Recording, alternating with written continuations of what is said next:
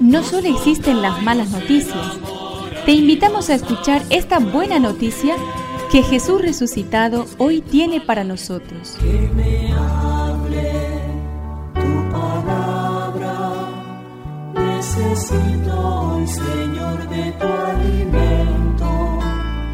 Hoy en todo el mundo se escuchará esta palabra.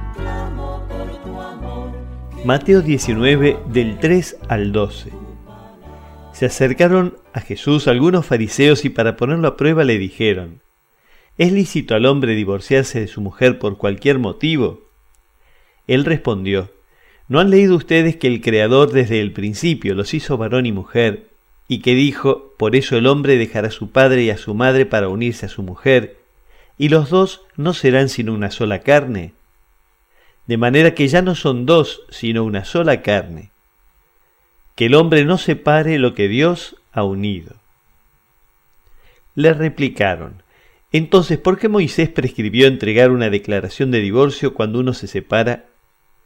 Él les dijo, Moisés les permitió divorciarse de su mujer debido a la dureza del corazón de ustedes, pero al principio no era así. Por lo tanto, yo les digo, el que se divorcia de su mujer, a no ser en caso de unión ilegal, y se casa con otra, comete adulterio. Los discípulos le dijeron, si esta es la situación del hombre con respecto a su mujer, no conviene casarse. Y él respondió, no todos entienden este lenguaje, sino aquellos a quienes se les ha concedido. En efecto, algunos no se casan porque nacieron impotentes en el, del seno de su madre, otros porque fueron castrados por los hombres, y hay otros que decidieron no casarse a causa del reino de los cielos. El que pueda entender, que entienda. Que me aliente tu espíritu, necesito que me llene este valor.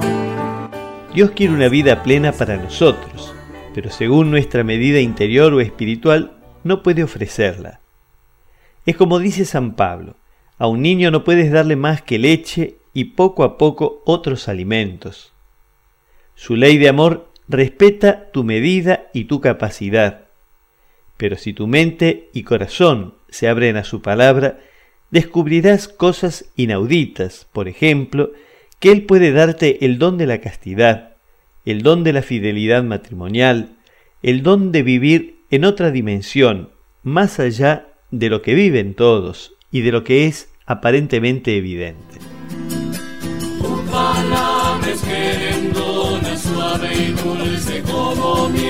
Es una contribución de la parroquia catedral para este año misionero diocesano.